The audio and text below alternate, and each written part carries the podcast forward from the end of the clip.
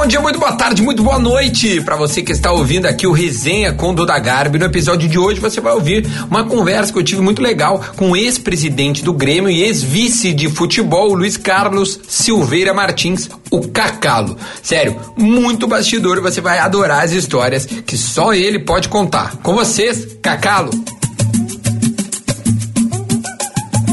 Cacalo! Tô ouvindo, meu amigo. Como é que está, meu velho? Tudo bem? Estamos aí enfrentando a pandemia. Primeiro, eu agradecer, meu, esse, essa tua disponibilidade de estar aqui comigo. É, tô te vendo agora bem. Primeiro, te mandar um abraço pela perda da tua mãe muito recentemente. Te mandei isso no ar na sala de redação. Quero te mandar de novo. Muito obrigado. E estou muito contente que a gente vai poder conversar sobre, acho que, acho que é o assunto que tu mais gosta de falar, que é o Grêmio. Tô certo? Eu, tava, eu tava com saudade de falar contigo. Recíproco, é, verdade. É importante, né? A gente não consegue falar com pessoa importante, né?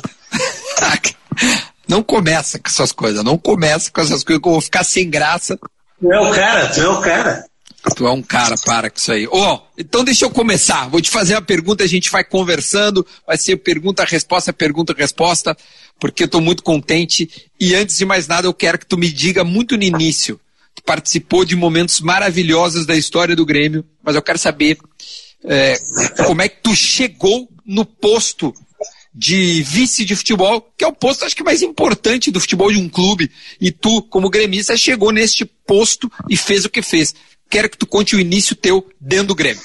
Olha, Duda, eh, eu tive dentro do Grêmio trabalhando em vários departamentos durante aproximadamente 30 anos. Eu comecei, tu não era nascido ainda, com certeza, uh, no final da década de 60, com 19 anos. E ali eu fui sendo diretor, subdiretor, departamento jurídico, uh, departamento, fazia advocacia para o departamento amador, e a maior parte do tempo eu estive no departamento jurídico. E depois fui eh, vice-presidente do departamento jurídico, fui vice-presidente de administração, e aí, eh, por incrível que pareça, nós tínhamos sido eh, de lados diferentes numa eleição do Grêmio, muitos anos antes. O presidente Fábio Koff me chamou no seu escritório em dezembro de 1992 e me disse assim, olha, eu tenho acompanhado a tua trajetória no Grêmio aí, é, especialmente no jurídico, aquele episódio em Berna com os jogadores presos, conseguisse trazer todos os jogadores de lá, acompanhe toda a tua trajetória no Grêmio. Eu vou voltar para a presidência do Grêmio agora em 1993 e estou oficialmente convidando para ser vice-presidente de futebol. Ora, aquilo para mim foi, te confesso assim, Duda, que foi um susto porque eu não tinha essa pretensão naquele momento, né, de ser vice-presidente de futebol do Grêmio, embora tivesse passado por todos os departamentos praticamente. Mas um convite do presidente Fábio Koff me fez pensar muito. Eu disse para ele, presidente, eu queria poder lhe dizer de imediato que eu aceito, mas eu preciso pensar, preciso, preciso raciocinar se eu tenho condições de ser vice-presidente de futebol do Grêmio. Eu, o Grêmio é a minha paixão, o Grêmio é minha vida, o Grêmio é tudo para mim. Eu não posso assumir um compromisso como eu assumi no jurídico, como eu assumi na administração, achando que conseguiria fazer um bom trabalho. Eu não posso assumir o futebol sem ter essa certeza íntima.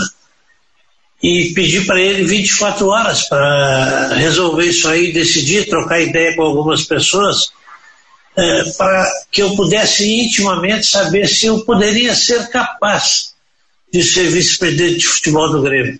Eu tinha muita experiência, acompanhei vários vice-presidentes de futebol. É, eu posso te dizer hoje com toda certeza é, o que mais, onde eu mais, com quem mais eu aprendi é, no departamento de futebol, estando junto, trabalhando próximo no jurídico, foi com o Rafael Bandeira, que foi um extraordinário vice-presidente de futebol, o Raul Reis, que foi um extraordinário vice-presidente de futebol e que foi meu professor também no departamento jurídico, né? Eu não vou citar todos porque estaria cometendo injustiça. Mas aí eu aceitei ser vice-presidente de futebol em dezembro de 1992. E o presidente, quando eu aceitei, o presidente Fábio Koff foi muito claro para mim. Ele disse assim: Eu tenho uma obsessão. Eu tenho uma obsessão. E se tu está aceitando ser vice-presidente de futebol, eu quero que tu dedique todo o teu esforço para que eu possa cumprir com a minha obsessão. Eu digo, meu Deus do céu, será que o homem, o homem é grande, o homem é forte no Grêmio, como é que eu vou atender a obsessão de um presidente vitorioso, né? Ele disse para mim assim, eu quero voltar a ser campeão da Libertadores. Então tu dedica todo o teu trabalho, todo o teu esforço para que nós voltemos a ser campeões da Libertadores e, e venhamos a disputar um título mundial. E eu brinquei com ele. Só isso, presidente. Posso ganhar outras também, se o senhor me permitir? E assim eu assumi em janeiro de 93, final de dezembro de 92, janeiro de 93, uh, eh, o departamento de futebol, Duda, um elenco completamente reduzido, né, que praticamente vinha da segunda divisão. Nós tínhamos que remontar um elenco todo né, para disputar um campeonato gaúcho que estava começando. E conseguimos remontar uma equipe com jogadores baratos, muito baratos, jogadores assim, já quase que ultrapassados, eu diria, e por felicidade eh, e, e capacidade daqueles profissionais, nós conseguimos, no primeiro ano da nossa gestão, sermos campeões gaúchos de 1993. Nesse título, tem uma pessoa que eu queria abrir um parênteses, que é o Denner. Eu queria que tu falasse, por gentileza, como é que foi que o Cacalo, o contato com esse jogador, que de repente uma gurizada tá nos vendo não sabe, mas é, eu, eu, não sei se eu estou exagerando, mas era um Neymar. Tô errado? Eu acho que se tivesse continuado seria superior ao Neymar. Isso é uma opinião muito pessoal minha. Agora, se me perguntar como é que tu contrataste o Neymar, eu, o Neymar, desculpa, o Denner, eu não saberia te responder, né, Duda? Porque foi uma coisa assim que surgiu de uma hora para outra. Eu estava na praia, chovia, que era uma coisa impressionante, eu fui no orelhão. Eu, o deles e o Zelinho Oxmo. E eu fui no orelhão para falar com a portuguesa para contratar o Denner. Ah, vamos dar um tiro no escuro, vamos ver quem sabe, né? Pois não é que eles toparam, cara. Eles toparam e olha, eu acho que, é, com exceção do Ronaldinho, que foi o melhor jogador que eu, que eu trabalhei, ele foi um jogador extraordinário dele. É, tinha lá suas malandragens, como todo jogador, né? Eu te digo, por exemplo, assim, ele matou a própria avó três vezes. Tem que ir a São Paulo que a minha avó morreu. Eu digo, vai, não tem problema, volta a jogar. E assim ele fez três vezes. Mas era um jogador extraordinário, né? E vou te dizer assim, é, por que, que ele não ficou no Grêmio quando terminou o empréstimo dele? Nós éramos um, um clube naquele momento sem recursos financeiros, completamente sem recursos financeiros. O presidente Fábio Koff fazia da tripa coração para conseguir pagar a folha de pagamento. Uh, conselheiros associados ajudavam no pagamento da folha. Eu não sei valores, não me recordo valores, mas uh, se o Denner ganhava, vamos supor assim, só por hipótese, 10 mil reais, o Vasco da Gama veio e ofereceu 200. O que, que se vai fazer, né? Isso mesmo aconteceu comigo, eh, Duda. Já vou adiantar, dar um pulo maior assim, quando eu contratei o Mauro Galvão por 100 mil dólares, Duda. Veja bem, 100 mil dólares. Eu nunca me esqueço. Eu fui na sala, depois eu te conto como é que a gente contratava. Eu fui na sala do presidente e disse assim: Presidente Fábio, eu quero contratar o Mauro Galvão. Tu é louco. Isso é ex-atleta. Digo, presidente, eu e o Filipão queremos, é um baita jogador. Não, isso é ex-atleta, não vou contratar. Não, presidente, por favor, mas tá bem, contrata. Ele jogou duas partidas, ele chegou para mim e disse assim: Tu tinha razão, joga muito. Espetacular. As nossas contratações eram assim: 90% das contratações foram escolha do departamento de futebol. Do comissão técnica departamento de futebol, onde eu e o César Pacheco estávamos incluídos. Mas, e eu tinha essa norma para mim, para o clube e para o presidente. Todas as negociações de contratações, fossem elas quais fossem, quem tratava do dinheiro, do pagamento, do negócio, era o presidente do clube.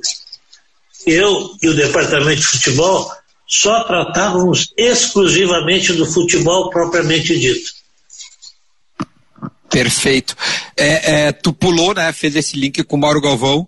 Vou te pedir a permissão de eu voltar um pouco, porque a gente está em 93 ainda, quando tu assume esse Grêmio. Como tu tem tanta história linda, eu vou me autorizar a pular pouco mais adiante, eu gostaria que tu falasse da chegada do Filipão e a escolha desse nome para assumir é, é, o papel de treinador. Bom, isso foi na metade do ano de 1993. Nós fomos campeões gaúchos com o Cassiari treinador. Aliás, um excelente treinador, Duda. Mas por razões internas uh, que acontecem no departamento de futebol, no vestiário, nós tivemos que deixar de trabalhar com o Cassiano. E aí eu estou na sala do departamento de futebol, uh, te diria assim, mais ou menos nessa época, assim, início de, agora é final, início de setembro, início de agosto de 1993, e estamos eu, César Pacheco, o Fernando Pinto, que era, que era diretor também, o Celso Jacobos, Deus o tenha, uma perda muito significativa para nós, que era o médico do clube, o diretor médico, e o seu Verati. Estamos conversando, ver o que, que vamos fazer para substituir o Cassiano.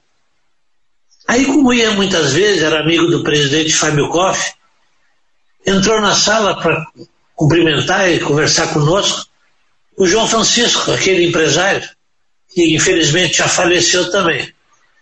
Aí começamos a conversar, o João Francisco disse para mim assim, olha, tu conhece muito bem, tu já trabalhou com ele, tu era do jurídico, voltou da Arábia e está em Porto Alegre, o Filipão, o Luiz Felipe Scolari. Eu digo, para tudo, seu Verardi, liga e manda descer. O Verardi ligou, eu falei com ele, e ele disse, mas como vocês têm treinador? Não, não temos mais, nós vamos viajar para a Europa amanhã para uma excursão, e tu está sendo chamado para vir aqui e viajar conosco amanhã já no domingo para a Europa. E ele pegou um super Monza que ele tinha e desceu. E desceu para assumir o Grêmio. Quando ele está viajando, eu disse: Puxa vida, meu Deus do céu, o que, que eu fiz? Como é que eu vou contratar o treinador sem avisar o presidente? Puxa, isso aí correndo, fui na sala do presidente. O que, que o senhor acha, presidente? É possível esse treinador? Ah, conheço desde 87, muito bem, pode vir. Eu digo: já está vindo. E aí chegou o Filipão no Grêmio e começou a trabalhar conosco. Imagina se o Fábio Koff resolve dizer que não. Deus do céu, que bom. Que aí eu demitido. Certo. Aí eu tô demitido. Ai, tu tá demitido. Bom, aí o Filipão chega. Uma vez, ele, cons... uma vez ele chegou pra mim e disse assim: uma vez ele chegou para mim e disse assim: ou tu troca esse, essa pessoa aí, eu não vou dizer o nome agora, ou sai tu. Bom, eu sei a história, porque tu, né, tu ficou mais tempo. Uh, eu queria ver, eu, eu, eu, bom, essa história do Filipão é magnífica, e eu acho que tem muitas histórias que às vezes viram lenda de contratações, principalmente naquele biênio 95-96. A montagem do grupo, que é vencedor, e muito vencedor, porque ganha a Copa do Brasil, 94, Brasileiro, Libertadores, depois a Copa do Brasil de novo, Recopa, enfim. É, e, e, quase, e quase vence o Mundial, não foi um detalhe. Quero que tu conte a verdade da contratação do Paulo Nunes para ver se realmente a tal da história que vocês queriam era o Magno e ele veio do tal do contrapeso. Me esclarece isso. Antes eu quero te dizer o seguinte, Duda. Nós fizemos, nós somos campeões gaúchos em 93 e fizemos um time melhor em 94. Tínhamos Aguinaldo, tínhamos Paulão, tínhamos Pingo, tínhamos Fabinho, tínhamos Gilson, depois o Nildo que veio, é, o Carlos Miguel a voar como grande jogador que era, né? E fomos campeões da Copa do Brasil em 94. Mas eu sempre na cabeça do, daquela determinação do presidente, que tinha a obsessão de ser campeão da Libertadores. Então, debatendo internamente, nós chegamos à conclusão que aquele time não era suficiente para ganhar uma Libertadores da América. Então partimos nos valendo daqueles jogadores, nos valendo daqueles jogadores uh, que, que ganharam em 94, fazendo trocas e, e, e pegando jogadores colocando esses na parada. Assim nós começamos a fazer o time de 95. Mas vamos ao Magno e Paulo Nunes. O Filipão queria mais um centroavante. Nós já tínhamos o Jardel, né? Mas o Filipão queria mais um centroavante que fosse de velocidade, rápido. E, e o Flamengo queria o Agnaldo, nosso quarto zagueiro. Então eu fui para o Rio de Janeiro, porque nós íamos dar o eles iam nos dar o Magno, eles nos dar dois jogadores e mais dinheiro pelo Agnaldo. Como o Filipão queria um centroavante, eh, nós escolhemos o Magno. Mas como eu tinha direito a escolher dois jogadores, dois jogadores, e eu estou lá na, na Gávea, e o Flamengo lá, e falando com a diretoria do Flamengo, eu vi um pedaço de um treino assim, né? E achei que era um jogador que o Filipão gostava muito, assim, de jogador que jogasse pelo lado de campo com velocidade, né? E aí eu trouxe o Paulo Nunes. Bom, é, de repente alguém diz que veio de contrapeso. Não, foi um jogador que foi escolhido por nós, né? Escolhido pelo Grêmio. Agora, o Filipão não gostou. Não gostou muito. Quando eu cheguei com o Paulo Nunes, ele olhou para mim e disse assim: Ué, esse baixinho, magrinho, não vai jogar aqui no Sul, né? Irmão, agora já trouxe, bota ele aí, deixa ele aí. Bom, com o resumo da história, foi embora do Grêmio e levou o Paulo Nunes com ele. Vê como são as coisas, né? a vida é curiosa, né?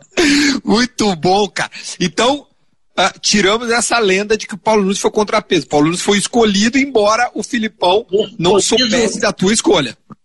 Escolhido pelo Grêmio. Perfeito. Ah, Flamengo, leve esse aí então. Não, não. Foi escolhido pelo Grêmio. Perfeito. A gente pulou o Jardel, né? Cronologicamente o Jardel veio antes. Por favor, me conta a história do Jardel, porque eu já entrevistei o Jardel nessas lives e ele me contou que tava, foi artilheiro lá no Vasco e estava indo, acho, se eu não me engano, pro 15 de Piracicaba, 15 de Jaú, alguma coisa assim. E aí o Grêmio vai lá e opa, vem cá. Sim. Em 1994, nós estamos jogando um campeonato brasileiro com aquele time é, de qualidade média que nós tínhamos, embora tivéssemos sido campeões da Copa do Brasil, e estão jogando com o Vasco no Estádio Olímpico. Naquele tempo o dirigente podia ficar no banco, né? E o Vasco atacando, o jogo foi 0 a 0 E o Vasco atacando, e um, e um centroavante, o Vasco cabeceou uma bola na trave, daqui a pouco cabeceou outra. E o Filipão olhou para mim e disse assim: Puxa, esse grandão aí pode nos interessar, né? Eu digo, claro, eu sou fanático pro centroavante, né? Eu, digo, eu contratei uma dúzia, né? Eu digo, claro, esse grandão nos interessa. Terminou a temporada, eu vi uma notícia, eu estava indo de ônibus para Piracicaba, pro 15 de Piracicaba.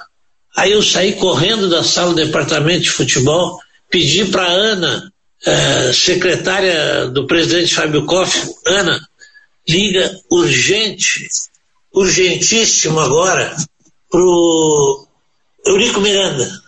Ela ligou, eu botei o telefone na, no rosto do presidente Fábio, doutor Fábio, Eurico Miranda, nós queremos o Jardel. Aí, como sempre acontece, né? Ele fez a negociação e o Jardel veio pro Grêmio e olha, te diria assim, ó, que espetáculo que fazia de gol. As pessoas dizem assim, ah, ele só fazia gol de cabeça. Eu acho que ele fez mais gol com os pés do que com a cabeça. Era um goleador. Bom, Duda, depois figurador da Europa dois anos seguidos, né? E diziam que ele não era bom que ele não jogava nada, né? Que, que, eu entrevistei mim, ele. Eu, eu, eu, só rapidinho, eu, entrevistei ele, Cacalo, para te ter ideia. Ele, ele, ele, ele me mostrou né, as chuteiras uh, dele e tal e tudo mais. E ele falou isso aí sobre ele ter. Ele, ele não era só a cabeça, ele sabia, ele tinha qualidade. Bom, diz ele que ensinou o Cristiano Ronaldo a fazer gol. Tá bom pra ti, não? Jogava muito, Duda. Jogava, Jogava muito. muito. Tu acha? Tu, tu, eu vou fazer agora uma, uma perguntinha antes de, de, tu me dizer, com todas as letras, como é que foi o tal do Fica Jardel? Porque eu me lembro bem. Tu, tu lendo aqui nos teus internautas que alguém Sim. escreveu só sabia cabecear, não é verdade. Fazia muito gol de tudo que é jeito. Claro que não. Claro que não. O, é, o Jardel, ele, ele, ele ficou essa pecha de que era um bom cabeçador, mas sabia fazer de tudo. Me conta a, a campanha Fica Jardel. Por favor, eu queria que tu relembrasse disso, como é que foi a concepção dessa ideia, certo? Vocês se reuniram, por favor, porque eu era muito jovem e, e depositei uns pila lá. Me conta isso aí. Olha, Duda, uh, vou começar pelo fim. A campanha não deu certo, certo? Não, não, não foi aquilo que nós esperávamos. Mas uh, o presidente Fábio Koff, e eu estava sempre de acordo com tudo que ele queria, nós tínhamos, nós éramos uma dupla perfeitamente integrada, sabe? Ele disse para mim assim, uh, tu vais ficar sem centroavante. Vou ter que vender o Jardel porque o Grêmio não tem condições financeiras de manter essa equipe que nós temos nesse momento. Eu digo, não tem problema, presidente eu vou dar um jeito, vamos buscar uma outra alternativa. Aí ele disse para mim assim, mas antes eu vou fazer essa campanha Fica Jardel e precisávamos um milhão, Duda. Olha o que é hoje um jogador centroavante goleador por um milhão. E não conseguimos arrecadar. Não conseguimos arrecadar e o Jardel, infelizmente, teve que ir embora, eh, foi para a Europa, inclusive, né, e se tornou o grande goleador que foi não houve possibilidade de arrecadação e eu acho que uh, o momento financeiro do país não era o mais adequado também para fazer campanha financeira, né? Eu participei, eu dei um pouquinho do que eu tinha, né? Não dá para dar muito, né? Mas uh, infelizmente nós não conseguimos que desse certo essa campanha do Jardel. Tu te lembra os valores, aí, quanto conseguiu chegar? 100 mil reais. Então tu foi 10% do valor que precisava. Aproximadamente isso. Maravilha. Colocado num pequeno detalhe, mas foi mais ou menos isso. Eu tô, eu tô com, com, com o centroavantes de 96, né, aqui. Eu também posso pegar os de 95 também, difere alguns.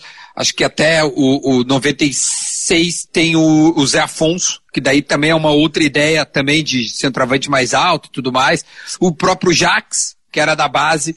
Eu queria que tu me falasse sobre essa, essa, essa parte do centro, essa posição centroavante, porque depois, e agora eu estou mudando um pouco a timeline da entrevista, mas eu vou, vou voltar depois para falar sobre o centroavante. Tu traz um dos melhores da época, que era o Guilherme. E eu quero entender por que, na tua opinião, o Guilherme não deu certo no Grêmio, porque ele era um centroavante no Atlético Mineiro, foi espetacular.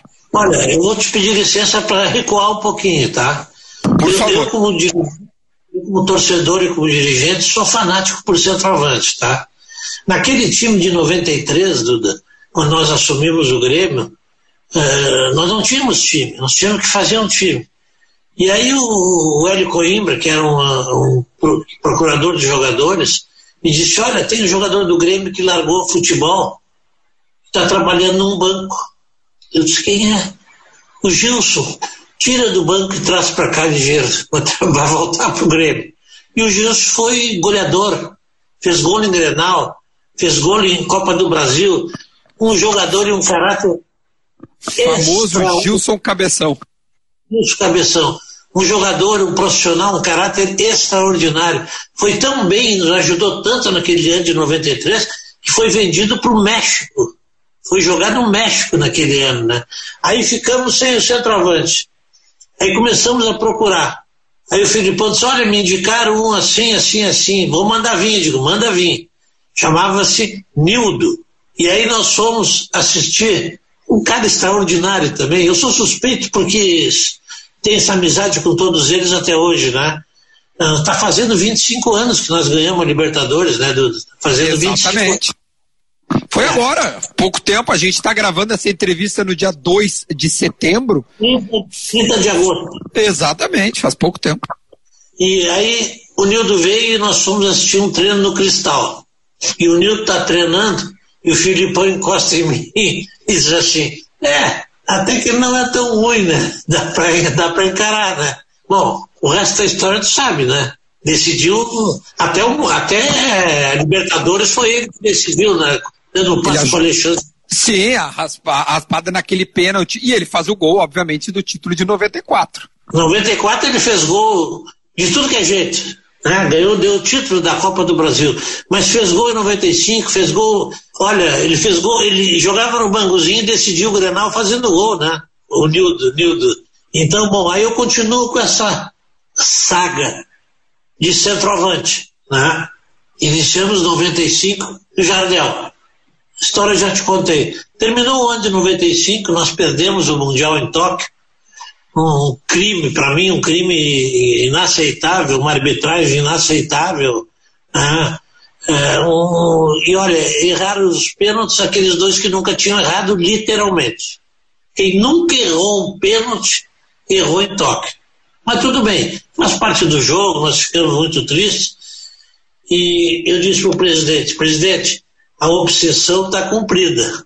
Agora, como eu lhe disse quando eu assumi, eu quero mais alguma coisa também, vamos de novo.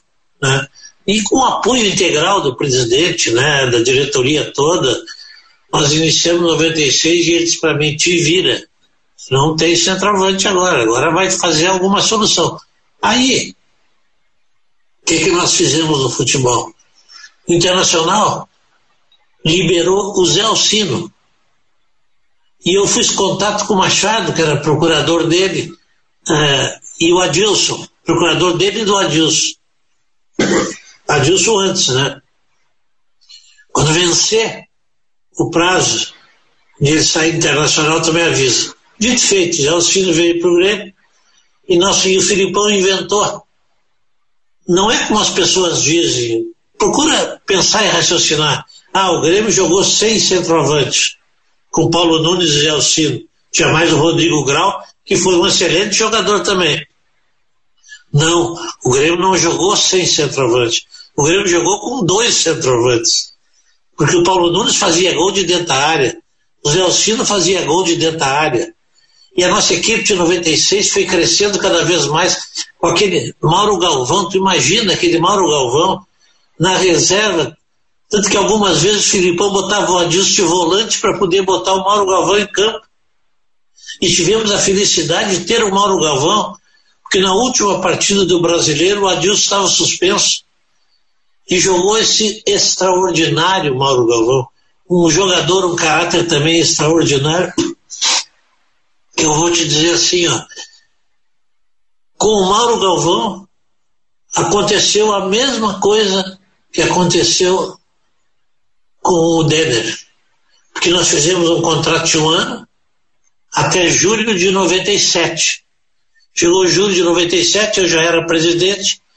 Eu disse para o Pacheco: Pacheco, que era o vice de futebol, pode renovar com o Galvão quanto ele quiser. Vou de novo te dar ideia de valores. 10 mil ele ganhava, certo? Não sei valores, mas 10 mil.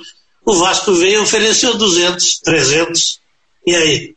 Aí eu perdi o Mauro Galvão, né? Porque o Grêmio não tinha recursos para isso. Tu já tá colocando 97 quando tu é presidente, tá? Então eu vou, eu, eu vou. Tudo bem, tudo bem. Se for o caso, a gente volta. Só que como a gente tá falando de centroavante, tu traz dois que me marcaram na minha juventude, que é o Louco Abreu e o Dan Labamendi. Ah, tu vai ter que me explicar esses dois, porque são dois jogadores. E depois o Guilherme, né? Que, que a gente acabou não falando, que eu sei que o Guilherme aprontou e eu quero saber se é verdade. Explico com muito prazer. Nós tínhamos, eu tinha visto o Louco Abreu jogar, ele tinha 21 anos, Duda. Era um centroavante alto, alto, forte, que chutava com a perna esquerda, que fazia gol de tudo que é jeito, sempre fazendo gols. Aqui no Grêmio, Duda, ele teve uma infelicidade e sofreu uma certa perseguição de algumas pessoas, eu diria. Eu não vou citar nome de ninguém, tu entende? Mas ele não teve oportunidade de se adaptar. E eu digo não teve oportunidade de se adaptar, basta tu veres o que foi o Louco Abreu depois. Seleção uruguaia, campeão disso, campeão daquilo, jogou em, só jogou em grandes clubes, né? E nós tivemos a felicidade de trazê-lo com 21 anos para que ele pudesse ficar e se adaptar. E naquele ano, naquele ano, Duda, ele sofreu uma lesão. Se ele não sofre uma lesão, nós íamos disputar o final do brasileiro. E nós ficamos religiosamente sem nenhum centroavante. Aí o time, né, e o Ronaldinho custou a ser colocado em campo pelo nosso treinador, que achava que não era muito participativo, nós vamos chegar no episódio Ronaldinho. Nós vamos chegar no episódio Ronaldinho. Tu te acalma o coração. Tu me explica do Dan Labamente, que é, se não me engano, um, um, um francês, pode ser? O, o Dan Labamente era francês, não é? E, e, e o Guilherme? O Labamente, um, um, menino de 21 anos que jogava, estava num time da, da, dos Estados Unidos e um profissional do futebol. Foi jogador que foi treinador, que trabalhou no Grêmio, que trabalhou em grandes clubes, me telefonou lá, amigo meu, pessoal, me telefonou dos Estados Unidos e disse assim: Olha, tem um negrão aqui que tem 20 anos, negrão com todo respeito, tem um negrão aqui que tem 20 anos e que vai ter um futuro enorme no futebol. Quem é? Danlaba Mendes. Ah, nunca ouvi, não sei quem é, nunca ouvi falar. Mas eu gostava de arriscar, eu gostava de ousar, como se diz. E veio aqui para o Grêmio e custou nada. 10 mil na época, hoje, valores de hoje, assim, nada. E também não teve a menor condição de adaptação aqui, porque nas primeiras partidas que ele entrou para jogar, ele foi mal. Ele foi mal. Eu reconheço isso. Mas ele não tinha custado nada para o Grêmio. Foi uma tentativa, uma ousadia que nós fizemos. De repente, Quantos africanos estão dando certo em todos os clubes do mundo, né, Duda? Com 21 anos sem custar nada, indicado por um belo profissional do futebol brasileiro, gaúcho, meu amigo, ex-jogador, ex-treinador. Como é que eu não vou arriscar, né? Mas futebol é assim, a gente erra, errei, assumo o erro, não tem problema nenhum, mas não causei prejuízo ao Grêmio. E o Guilherme? Bom, esse eu acompanhava sempre desde o São Paulo, né? Esse era um jogador extraordinário. Para mim, um dos melhores centroavantes que passou pelo Grêmio. Ele estava jogando numa equipe da Espanha. Raio Valecano. Raio Valecano. E eu cheguei no nosso treinador, eu era presidente já, mas aí cheguei no nosso treinador, que era o Evaristo Macedo, e disse, professor Evaristo, estamos com a possibilidade de contratar, a meu juízo, na minha ótica, o melhor centroavante do futebol brasileiro. E eles, quem é? O Guilherme, lembra dele, o menino do São Paulo? Ah, lembro, é muito bom jogador. Pode trazer. Bom, aí nós fizemos todos os esforços possíveis e trouxemos. E era um jogador extraordinário, Duda. Ele fez gol de tudo que é jeito. Ele foi goleador em todos os lugares que passou. Mas me parece que quando ele voltou para o Brasil, ganhando muito dinheiro lá fora, ele voltou um pouco deslumbrado. E não foi o profissional que deveria ter sido e que veio a ser a posteriori quando deixou o Grêmio. Olha, eu posso estar enganado, mas talvez tenha sido o melhor centroavante que eu tenha visto no Grêmio nos últimos tempos. Aprontou. É, é, eu queria saber se tu enfim, se tu não te importar de me contar, porque as histórias dizem que pulava alto, tinha boa. Se podia até para a Olimpíada de salto em altura. É, eu não sei, eu não vi isso, entende? Mas dizem que aprontou. não, mas eu gostava muito. É, e vou te dizer também, é, esse jogador, tu te lembra, Duda, que em 1998, o ano que o Guilherme estava jogando aqui, nós somos quase a final do brasileiro. Sim. mudou a regra. Centroavante, né? Mudou a regra. É, senão nós teríamos ido à final, ganhamos 2 a 0 lá e perdemos 1 a 0 aqui. Exatamente. E E aí, porque ele deu uma aprontada que eu, eu era visto, quando eu era visto de futebol, eu penso que as aprontadas, e enfrentei muitas, têm que ser administradas. Não se perde um jogador do nível do Guilherme. E nós jogamos um campeonato inteiro sem o Guilherme. Se o Guilherme joga aquele brasileiro da metade para o fim, nós estaríamos na final do brasileiro. Nós jogamos sem centroavante. Era o Clóvis, né? Foi, era o Clóvis que acabou jogando no não, fim, né? O Clóvis era reserva, Duda. Sim, eu sei, mas eu... O centroavante era o Rodrigo Mendes, que não era centroavante. Perfeito. eu, eu, eu, já que a gente está em 98, é, é, 98 é quando o Ronaldinho sobe. É o primeiro é, ano como profissional, né? 99 ele estoura, faz aquilo que fez, não precisa nem dizer. 98 ele sobe contigo na, na, na, na tua gestão, dá para dizer assim. O que, que aconteceu com o Ronaldinho? Me conta. Eu vou ter oportunidade de entrevistar o Celso Rotti, tá? Eu já está marcada essa entrevista, vou, vou gravar com ele na semana que vem. Evidentemente que eu vou tocar no assunto Ronaldinho. E agora é bom tu me dar subsídios para essa entrevista. O que, que aconteceu no início da carreira do Ronaldinho? Por que, que a tal do joga o Itaqui e o Ronaldinho fica fora? O que, que de verdade tem nisso? A direção não podia intervir? Bem, é muito difícil para uma direção intervir. Às vezes acontece. A direção intervir, mas o intervir significa troca de ideias, né? Significa troca de ideias. Se tu vai, é, fica descontente com o que faz um treinador, tem que trocar um treinador por mês, né? Tem que trocar um treinador por mês. Então, eu fiz o primeiro contrato profissional do Ronaldinho.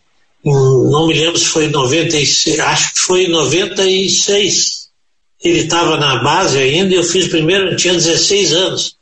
Eu fiz o primeiro contrato profissional a base ganhava, vamos dizer assim, mil reais e o dele era 20, 30 e 40, certo? Porque estávamos vendo que era um fenômeno. Todo mundo via que era um fenômeno. Todo mundo sabia que era um fenômeno.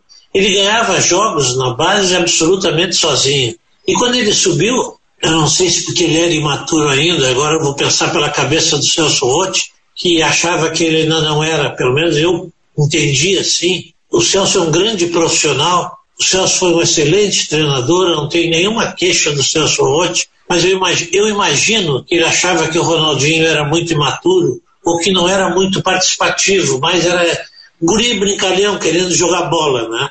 E por isso ele subiu aos poucos. Uh, em 98, o Ronaldinho. Claro que né, uma vez brinquei com ele e disse assim, Celso, que no Grêmio é fácil de trabalhar. Só precisa escalar 10. Um já está escalado. Isso é uma brincadeira que eu fazia, né? Mas eu sempre respeitei muito o Celso Rotti, porque ele era um treinador, uh, ele foi sempre um profissional muito sério, muito honesto, muito dedicado. Isso para mim é muito importante no futebol, né? Uh, o Celso é um treinador que escala jogador pelo seu merecimento, no entendimento dele, né? Não porque alguém pede, o empresário pede, ou sei lá quem. Então ele foi um profissional sempre muito sério. Eu sempre respeitei ele muito por isso. Agora, ele tinha lá as convicções dele, né? Uh, ele, imagino, tenha tentado lapidar, palavra da moda hoje, tentado lapidar o Ronaldinho para subir em 99, porque ele, Celso, continuou como treinador do Grêmio em 99. Bom, 99 ele faz o que faz, né?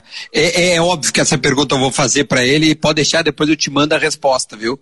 Porque eu, eu, eu tô muito curioso para saber a. Porque ficou muito marcado, né, Cacalo? O, o tal do joga o Itaqui e o Ronaldinho ficar no banco, até pela explosão posterior logo ali do Ronaldinho.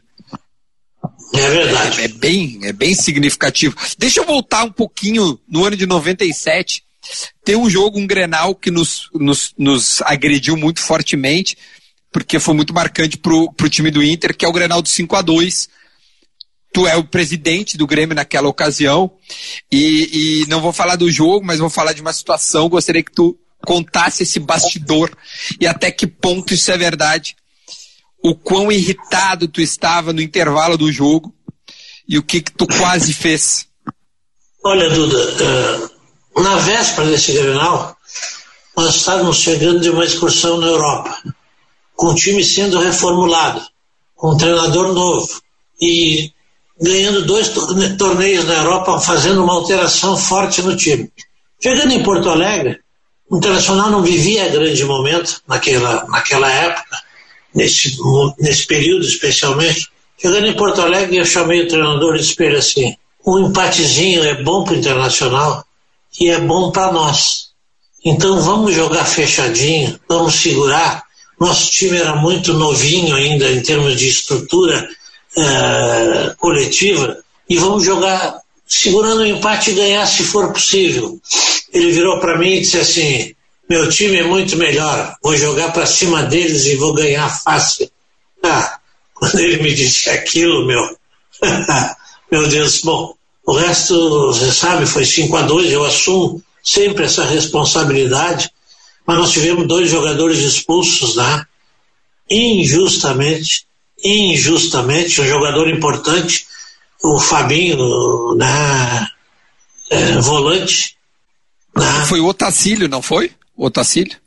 O, ah, o Fabinho foi o Otacílio e depois, o lateral, depois um lateral também. O, o André Santos, o lateral. Dois jogadores expulsos injustamente.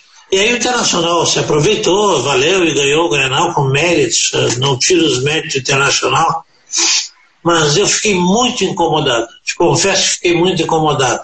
Diz a lenda, reza a lenda, que o presidente do Grêmio na época sofreu de uma irritação mortal. Dizem, eu não sei se, se isso corresponde à verdade. O presidente sofreu de uma irritação mortal e desceu no intervalo para demitir o treinador. E aí os vice-presidentes, os companheiros não deixaram. Eu não sei, eu não consegui falar depois com o presidente sobre isso, mas reza a lenda que isso pode ter acontecido. Tu é espetacular, meu. Essa maneira de contar foi genial. Vou te dar o time que o Grêmio entrou no campo nesse dia, tá? Que eu abri aqui e achei. Uh, o Derley, que aliás sai, né? Uh, logo no início, aos 18 minutos. Se machucou com 10 minutos. Isso. Sai logo no início. Então vamos lá. Derlei, Arce, Rivarola, Luciano e André Santos. Otacílio, Goiano, Beto, Sérgio Manuel, Zé Alcino e Guilherme. Esse é o time. O Tinga chega a entrar, o Murilo no lugar do Derlei e o Gilmar, um, um atacante, entra também no intervalo ali. Esse foi o time. O time, o time, não, era, o time não era ruim, cara. Não era ruim mesmo. O time era muito bom, Duda. O time era bom. Esse time era muito bom. Aconteceram coisas periféricas, vamos dizer assim, que levaram àquela derrota. Tu aproveitou e falar do Beto. O Beto era um jogador de seleção brasileira. Veio a Porto Alegre. A única coisa que ele não fez foi jogar futebol. Era um jogador de seleção jogando no Napoli, Duda. A gente erra também, né? Sérgio Manuel Errei. também era um espetáculo de jogador. Exatamente. Exatamente, mas isso até não, não incomodou muito, tu entende? Agora o Beto, a única coisa que fez foi não jogar futebol. Não, não, eu, eu, lembro bem, eu lembro bem, eu lembro bem. Deixa eu, deixa eu fazer duas. Eu, eu, não sei se tu já respondeu essa pergunta para alguém, mas eu fiz essa pergunta pro Derley, para o Roger e fiz também pro Maicon, muito recentemente, que eu fiz uma live com ele. Tu conseguiria escalar o teu Grêmio que tu teve a oportunidade de trabalhar? eu tive a oportunidade de trabalhar. Qual seria o teu Grêmio do, do 1 ao 11? É, quais são os. Da tua gestão. Da... Das, da, das tuas gestões, vamos lá. 9, 3, 4, 5, 6, 7 e 8. Vamos lá, vou fazer um esforço. Derlei, junto com o Mazarop, melhor goleiro da história do Grêmio. Arce, ah, pois é, eu estou acostumado a pensar na seleção do Grêmio de todos os tempos. Eu ia botar Ayrton Ferreira da Silva, tu vê Não, eu, é. eu, eu, eu, quero, eu quero quem tu trabalhou. É um pouquinho diferente. Então vamos lá. Derlei, Arce, Mauro Galvão, Adilson e Roger. É isso? Dinho. Puxa vida, onde é que eu vou arrumar um lugar pro Denner nesse time, né? É, eu, eu te deixei enrascado porque tu tem Ronaldinho, tu tem Denner. Ronaldinho, Denner joga em qualquer time do mundo, né? É, é, essa é a ideia, te deixar embretado.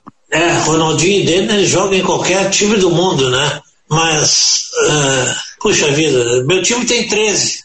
Dinho, tá Ronaldinho, tá Arilson e Goiânia.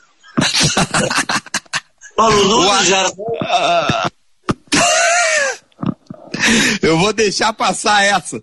Eu não, ó, eu não abri a sessão para os outros. mas eu vou deixar passar essa aí para ti. Essa eu vou deixar. É que eu tô meio esclerosado. Vou botar na conta da idade, Cacá.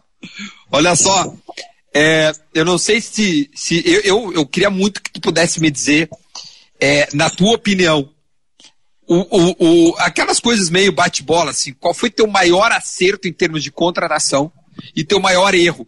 Não é porque tu escolheu o X que o Y não é bom. Não é isso. É apenas em termos, às vezes, de expectativa realidade, ou tua, que tu, assim, esse eu vou apostar. O que, que tu diria assim? Esse eu fui muito bem e esse eu fui muito mal. Bom, eu te diria que, olha, daquele time de 95, Duda, eu posso escolher qualquer um. Mas pelo contexto, pelas críticas que sofri, duras, contundentes, candentes, de pessoa que não entende de futebol. Não estou dizendo que eu entendo, eu pesquisei. Os meus companheiros de Grêmio pesquisaram. César Pacheco, Sérgio Vasques, importantíssimo. Uh, para mim, a contratação mais importante que eu fiz chama-se Tigre Arce. Um jogador fora de série, né? É, é, é, é linda essa história do Arce, porque eu, eu, eu tive o privilégio de conviver contigo três anos e tu me contou essa aí e, e, e foi realmente, né? É, um, é uma convicção tua.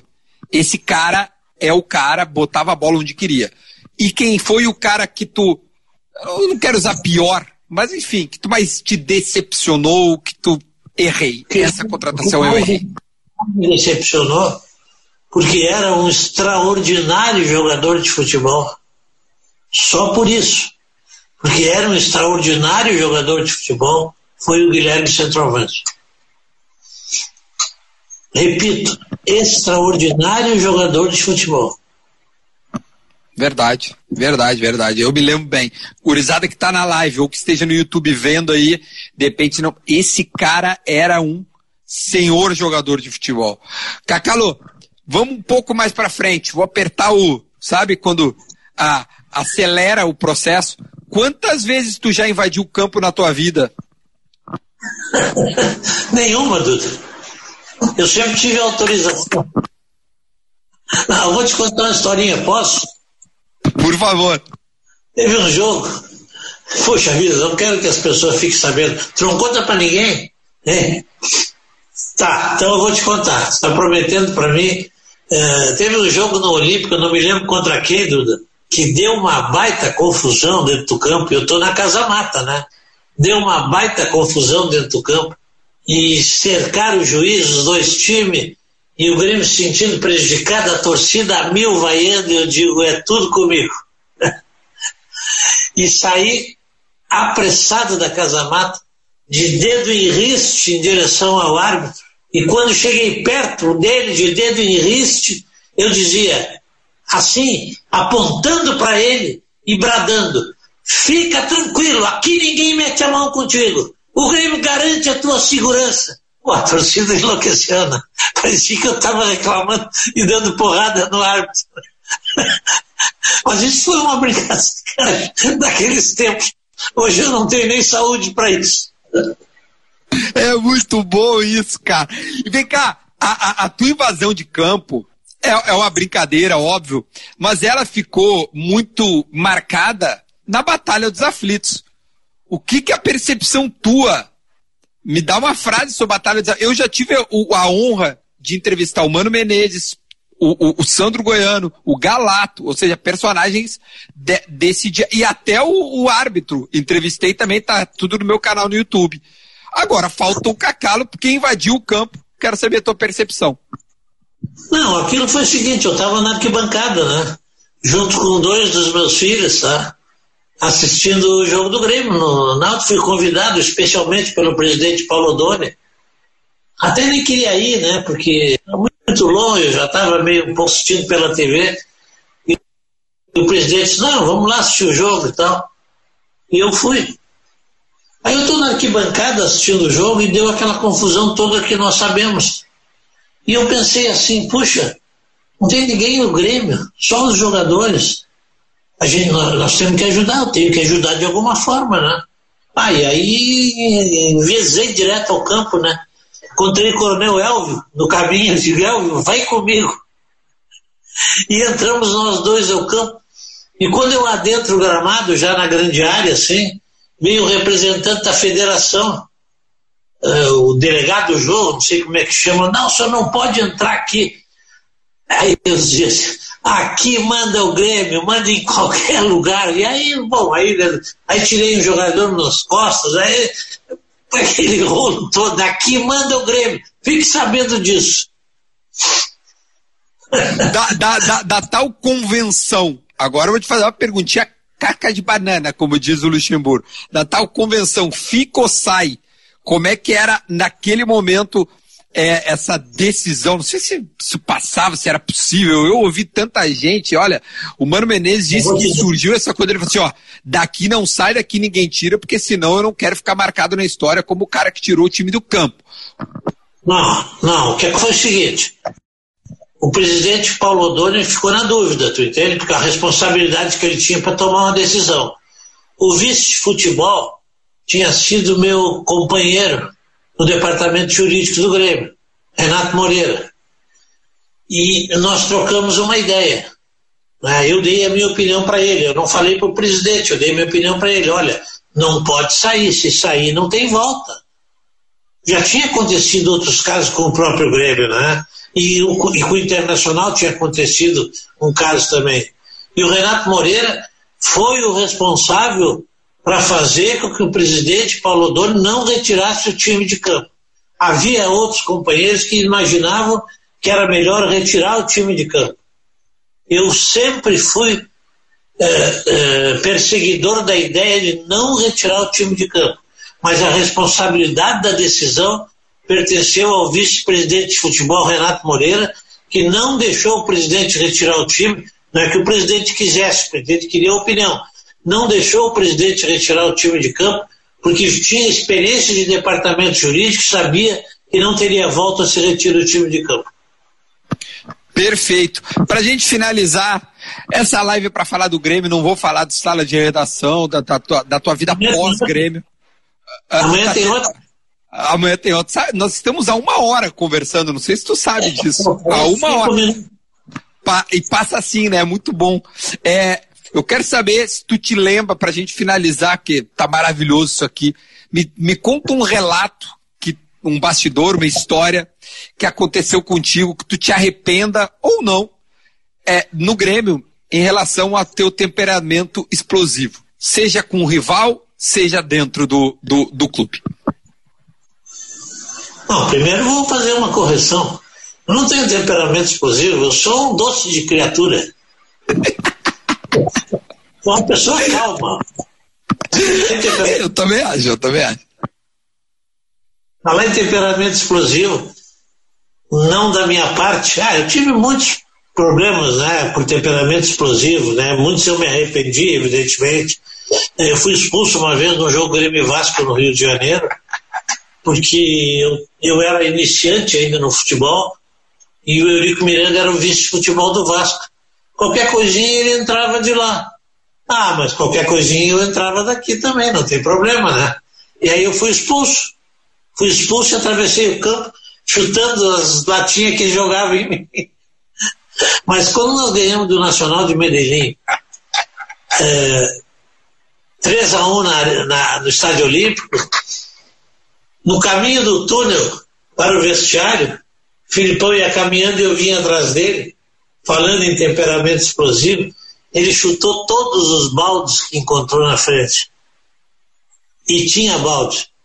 E chegou no vestiário, Duda, deu um discurso, mas deu um discurso. Como é que vocês tomam um gol? O que, é que vocês estão pensando? A grandeza desse clube, vocês não podem tomar gol, 3 a 0 nós, era, nós éramos campeões da América e tal. E aí foi no discurso e foi. Daqui a pouco o Derlei levantou o braço, pediu a palavra disse, professor, o que, que é? Fala. Eu não vou tomar dois gols, Medellín. Nós somos campeões, nós vamos ganhar. Bom, aí foi aquele bate-palmas, se o Filipão é um monstro, o Filipão é um avião espetacular, né? E, e aí o, o resultado da história tu sabe, né? E quando, para concluir, Duda, na final de 96, que o Vanderlei não quis treinar na, na lona, e o Filipão me chamou na sala dele e disse assim: Delei tá fora do jogo. Como fora do jogo? Isso no sábado, o jogo era no domingo. Como fora do jogo? Ora, fora do jogo. Não quer treinar na lona? Não vai jogar. Tá bem, Felipe, não vai jogar, tudo bem. Vamos, concentração, então. De noite eu fui atrás do professor Paulo Paixão e fui lá no quarto dele lá. Felipe, pô, mas último jogo da temporada, quem sabe, né? Uh, dá essa chance, depois do jogo nós, nós punimos ele. Tá bem, vocês querem assim, façam assim, então. Ninguém é bobo, né? Jogar sem o Derlei, uma final de campeonato, né? E num jogo em Cara... Bogotá, tô passando. E num jogo em Bogotá que nós, nós estamos no aeroporto e ele vê dois jogadores lá no mezanino tomando uma cerveja. Isso me chamou. É o diretor, né? Sou. Olha lá, quero punir aqueles dois lá quando chegar em Porto Alegre. Eu digo, tá bem, eu vou punir. Aí eu disse para ele assim, Felipe, nós estamos jogando fora Val, os caras estão ajudando o Grêmio a recolher uma, uma cota boa. Como é que eu vou punir os caras porque estão tomando uma cervejinha depois do jogo? Eu quero punir, eu quero punir. Ué, chegou em Porto Alegre, eu chamei os dois lá e disse assim: vocês estão punidos. Como? Estão punidos, vão embora daqui. Pronto. Terminou. Puni. Resolvido. E assim, e assim se punia os jogadores na época. Cara, deixa eu te dizer, Cacalo, primeiro, nosso convívio foi curto, mas foi intenso lá na, na no sala. É, mas essa live foi, pô. Eu queria uma amizade muito boa contigo. Eu queria ter feito isso aqui antes, essa live, porque eu acho que tu é um cara que, que tu me fez, tu participou, né? Do processo que, que me fez ser um, um, um gremista fervoroso e, e dessa maneira com que eu entendo que, que, que seja essa, essa paixão. E acho que eu falo por vários caras que te agradecem mais uma vez. Tu tá com 70 anos, não tem mais condição de estar no Grêmio, senão tu, tu deveria Quanto? estar. Eu... Ó, oh, 50. 50, tá bom. É, é nosso segredo. Mas tudo isso para agradecer, meu, todas as coisas que tu fizeste pelo clube. É, enfim, tem uma galera aqui comentando e certamente os comentários no, no, no, YouTube serão os melhores possíveis. Então, muito obrigado por tudo que tu fizeste. Foi um prazer ficar essa uma hora aqui contigo. Duda, eu emocionado até, eu te agradeço a oportunidade, primeiro pela nossa amizade, né? Uh, segundo pelo teu gremismo, pelo meu, pelo nosso. Uh, eu costumo dizer assim, as pessoas dizem para mim, ah, mas tu fosse um bom dirigente, um bom vice de futebol. E eu costumo dizer assim, se tu tivesse no meu lugar, tu faria até melhor do que eu. Para isso basta ser gremista, bastava ser gremista. Se dedicar ao clube, fazer aquilo que o clube uh, merece. Eu me sinto sempre devedor do Grêmio, Duda. Eu me sinto sempre devedor. O Grêmio só me deu alegrias a gente ganha, a gente perde, mas no frigir dos ovos é, o Grêmio só me e esse convívio que eu tive contigo, a amizade que a gente criou para mim é, é, muito, muito importante, segue sendo muito importante. E eu estou vendo aqui as pessoas que escrevem, entram aqui na tua live, Dudu, e eu quero mandar um beijo muito especial aqui para a filha de um amigo meu, uma menina chamada Laura Lavinha Guimarães, que eu vi que entrou aqui, me mandou um beijo também. E eu estou mandando um beijo para ela e para todos aqueles que são meus amigos e aqueles que tiveram a paciência de me escutar na live do Duda. Não foi por minha causa, foi pelo Duda, mas foi muito prazer da minha parte. Que honra, velho. Que honra. Fica bem, muita saúde, muita paz e a gente se vê em uma outra oportunidade, tá? Obrigado de verdade. Tamo junto. Depois tu me conta, eh, depois tu me conta a repercussão, tá? Deixa pra mim. Esse cara é especial. Tá aqui o Cacalo. E termina assim essa resenha maravilhosa com o Cacalo e pedir para você me seguir né, nas redes sociais, arroba Dudagarme no Instagram e também no YouTube. Tchau!